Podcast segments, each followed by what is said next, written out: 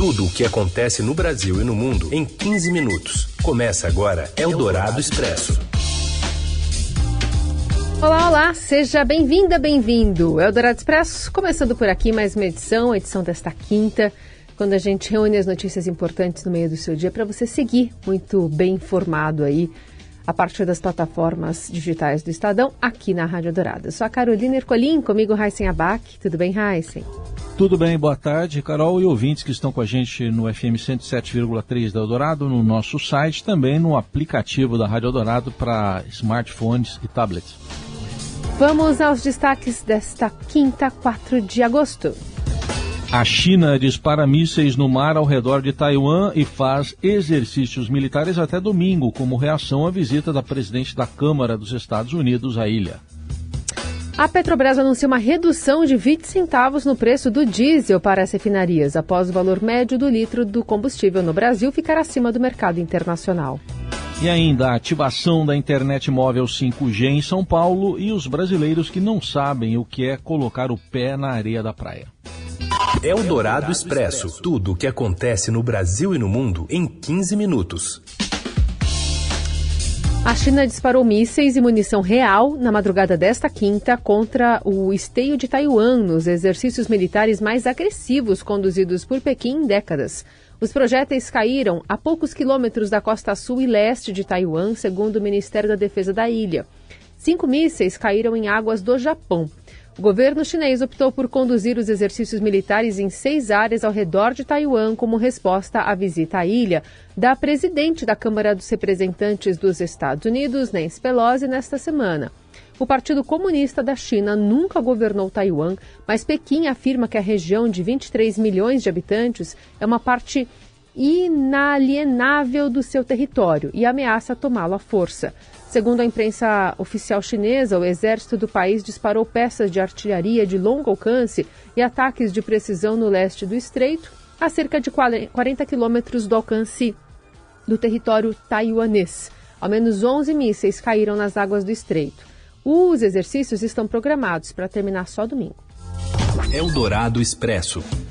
A Petrobras anunciou que vai reduzir o preço do diesel vendido às distribuidoras a partir de amanhã o valor médio do litro passa de R$ 5,61 para R$ 5,41 por litro, portanto, uma redução de 20 centavos ou 3,57%. Os preços dos demais combustíveis não foram alterados. A empresa disse que a redução acompanha a evolução dos preços de referência que se estabilizaram em patamar inferior para o diesel no mercado internacional. O preço do diesel aqui no Brasil vinha em trajetória de alta desde julho de 2021 e estava em R$ 5,61 desde junho. A última vez que o valor tinha sido reduzido uh, foi em maio do ano passado. Eldorado Expresso. A cidade de São Paulo deverá ter a tecnologia de internet móvel de quinta geração ativada a partir desta quinta-feira. O aval foi dado na terça pelo grupo da Anatel, que acompanha a limpeza de faixas para ativação do 5G no Brasil. A informação foi antecipada pelo Estadão Broadcast. A capital paulista será a quinta cidade a receber o sinal 5G no país. Antes vieram Brasília, que marcou a estreia da tecnologia em 6 de julho, depois João Pessoa, Porto Alegre e Belo Horizonte. Pelas regras desse edital do leilão, as operadoras precisariam instalar uma antena a cada 100 mil habitantes no início das operações. Dessa forma, TIM, Claro e Vivo deveriam ativar 462 estações até o fim de setembro em São Paulo. Segundo a Anatel, por sua vez, até esta terça, a agência já recebeu 1.378 pedidos de licenciamento na faixa de 3,5 GHz, quase o triplo do total de antenas que deverão ser instaladas na capital neste ano. Segundo a Anatel, a maior concentração de antenas está no centro histórico, ali na região da Paulista e no Itaim Bibi. Já os bairros da Aclimação, da Moca, do Brás, por exemplo, terão cobertura menor no início do processo.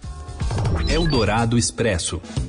O Tribunal de Justiça Gaúcho decidiu anular o julgamento que condenou os réus do caso do incêndio na Boate Kiss, que em 2013 matou 242 pessoas em Santa Maria, no interior do Rio Grande do Sul. Com a nova decisão, os sócios da boate, Lissandro Calegaro Sport e Mauro Londero Hoffman, e o vocalista da banda gurizada Fandangueira, Marcelo Jesus dos Santos, devem ser soltos. Também o hold do grupo musical, Luciano Bonilha, que já foi libertado, e todos devem passar por novo julgamento. Em dezembro do ano passado, os réus saíram do julgamento sem ser presos, graças a um habeas corpus preventivo, mas uma liminar do ministro do Supremo Tribunal Federal, Luiz Fux, determinou a prisão deles menos de uma semana depois. As penas variavam entre 18 e 22 anos de prisão. Agora, os defensores pediram redimensionamento de penas e anulação do júri.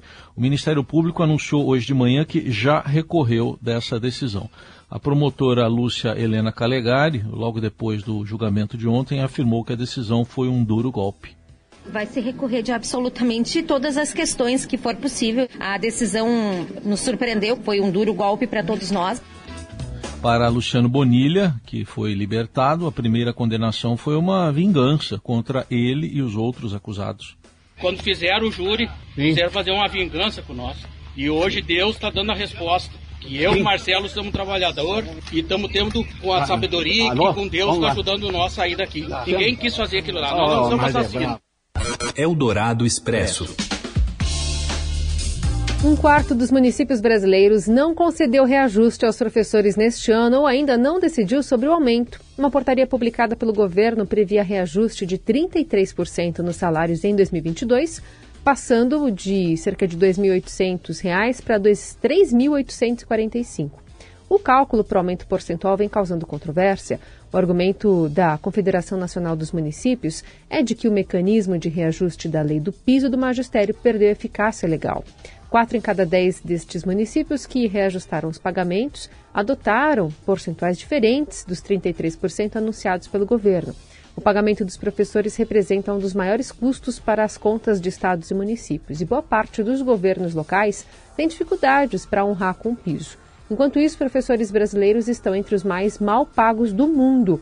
Um relatório do ano passado da OCDE mostrou que o piso do magistério no Brasil é o mais baixo entre 40 países avaliados. Eldorado Expresso. O governo de São Paulo informou hoje que duas grávidas, cinco crianças e cinco adolescentes foram diagnosticados com a varíola dos macacos, monkeypox, no estado, e estão em isolamento. Embora o vírus tenha se espalhado mais rapidamente entre homens, gays e bissexuais, especialistas alertam que a contaminação pode migrar para outros grupos é, pode acontecer com todo mundo, foi o que disse o secretário de Ciência, Pesquisa e Desenvolvimento em Saúde, Davi Wip, durante o anúncio de um plano de enfrentamento da doença em São Paulo. Apesar de a letalidade da doença ser considerada baixa, de um modo geral, o risco é maior para grávidas, crianças com menos de 8 anos de idade e pessoas imunodeprimidas, como pacientes com câncer e transplantados.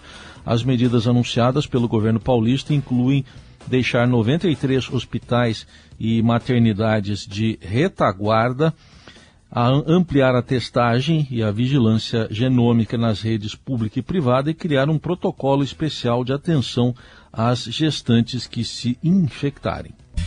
Você ouve Eldorado Expresso.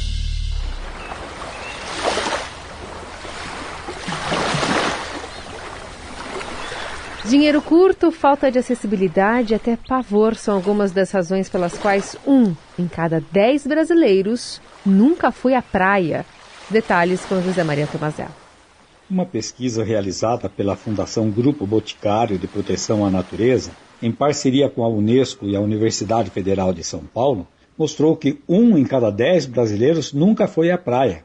Segundo o levantamento Oceano Sem Mistérios, a relação dos brasileiros com o mar 159 milhões de brasileiros, ou 75% da população, têm ao menos um contato com o mar anualmente. Outros 20% pisam na areia ao menos uma vez a cada 15 dias. Mesmo assim, o nível de conhecimento sobre os ambientes marinhos ainda é muito baixo. O Brasil é um país litorâneo, com quase 8 mil quilômetros de costa banhada pelo Oceano Atlântico e algumas das mais belas praias do mundo. Talvez por isso, nove em cada dez brasileiros já visitaram a praia pelo menos uma vez na vida. Os estados do Nordeste detêm 44% da costa, com mais de 3 mil quilômetros banhados pelo mar. Isso explica por que 91% dos nordestinos já pisaram na faixa de areia, enquanto nos estados do centro-oeste, distantes do oceano, apenas 55% dos entrevistados disseram ter visitado uma praia. No norte, com pouco litoral, 71% já estiveram no mar. Entre as razões apontadas para quem nunca foi à praia estão a falta de acessibilidade, o custo alto para se hospedar no litoral e, em alguns casos, o medo do mar. Eldorado Expresso. Bom, a gente traz uma notícia aqui também. Ontem a gente falou sobre ataque hacker que teria derrubado o site do Palmeiras na venda de ingressos para o jogo contra o Atlético Mineiro na volta da Libertadores da América. O Palmeiras informou que o problema foi solucionado e que as vendas serão retomadas amanhã a partir das 10 da manhã para esse jogo da quarta-feira que vem, depois do empate ontem por 2 a 2 lá no Mineirão. Mas agora a gente fala também sobre uma vitrine alternativa do futebol masculino para a Copa do Mundo do Catar. Quem conta observando essa vitrine é o Robson Morelli. Olá, amigos! Hoje quero falar desses jogadores que estão precisando atuar em times diferentes, em ligas diferentes, menores, para ficar na vitrine para poder jogar uma Copa do Mundo. Daniel Alves é um deles, foi pro Pumas no México para jogar porque o Tite tem intenção de levar o jogador de 39 anos para a Copa do Mundo do Catar. O uruguaio Luiz Soares também está nessa, voltou pro seu país, vai jogar no Nacional para tentar defender o Uruguai na Copa do mundo do Catar. Vai ficar jogando, se movimentando a fim de convencer o treinador de que deve estar no grupo de Copa do Mundo. Claro que o Soares vai estar. E também o Bales, o Bales que não jogou pouco no Real Madrid, defende o país de Gales, sustenta o país de Gales, é um dos principais jogadores do país de Gales, vai para os Estados Unidos na intenção de continuar jogando até novembro, dezembro e assim servir a seleção do seu país, o que é uma grande façanha pro país e pra Beios. É isso, gente. Falei, um abraço a todos, valeu. Eldorado Expresso. E os candidatos ao governo paulista, Fernando Haddad do PT, Tarcísio de Freitas do Republicanos e Rodrigo Garcia do PSDB, apresentam jingles com o sertanejo como ritmo em comum. Os detalhes com o colunista do Eldorado, Pedro Venceslau. Os três candidatos mais bem colocados na disputa ao governo de São Paulo, Fernando Haddad, Tarcísio de Freitas e Rodrigo Garcia, escolheram o sertanejo como principal ritmo para construir os jingles e clipes que serão usados por eles até a eleição.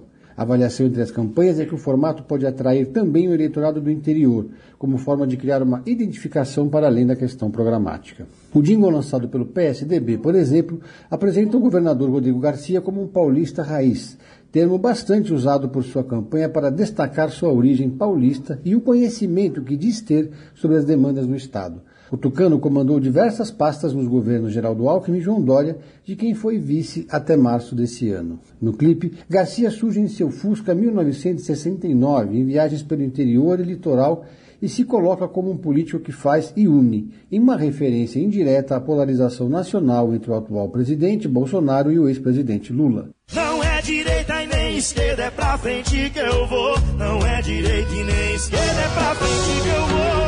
Rodrigo faz, Rodrigo é meu governador.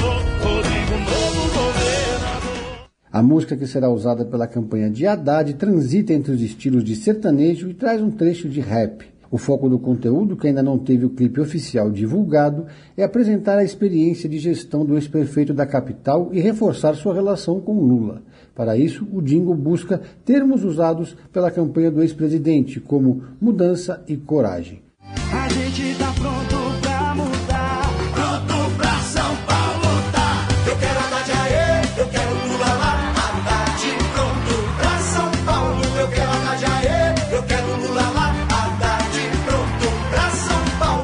Já um dos materiais de campanha de Tarcísio destaca o fato de o candidato ter nascido no Rio de Janeiro. O ex-ministro da Infraestrutura de Bolsonaro foi alvo de pedidos de inquérito para apurar eventuais irregularidades nos registros de seu domicílio eleitoral. Ele transferiu seu título neste ano e declarou endereço em São José dos Campos, onde afirma ter familiares, com foco em concorrer ao governo de São Paulo. A Justiça Eleitoral rejeitou a ação. Hoje o que eu quero é ver São Paulo caminhando, pra frente, andando com fé.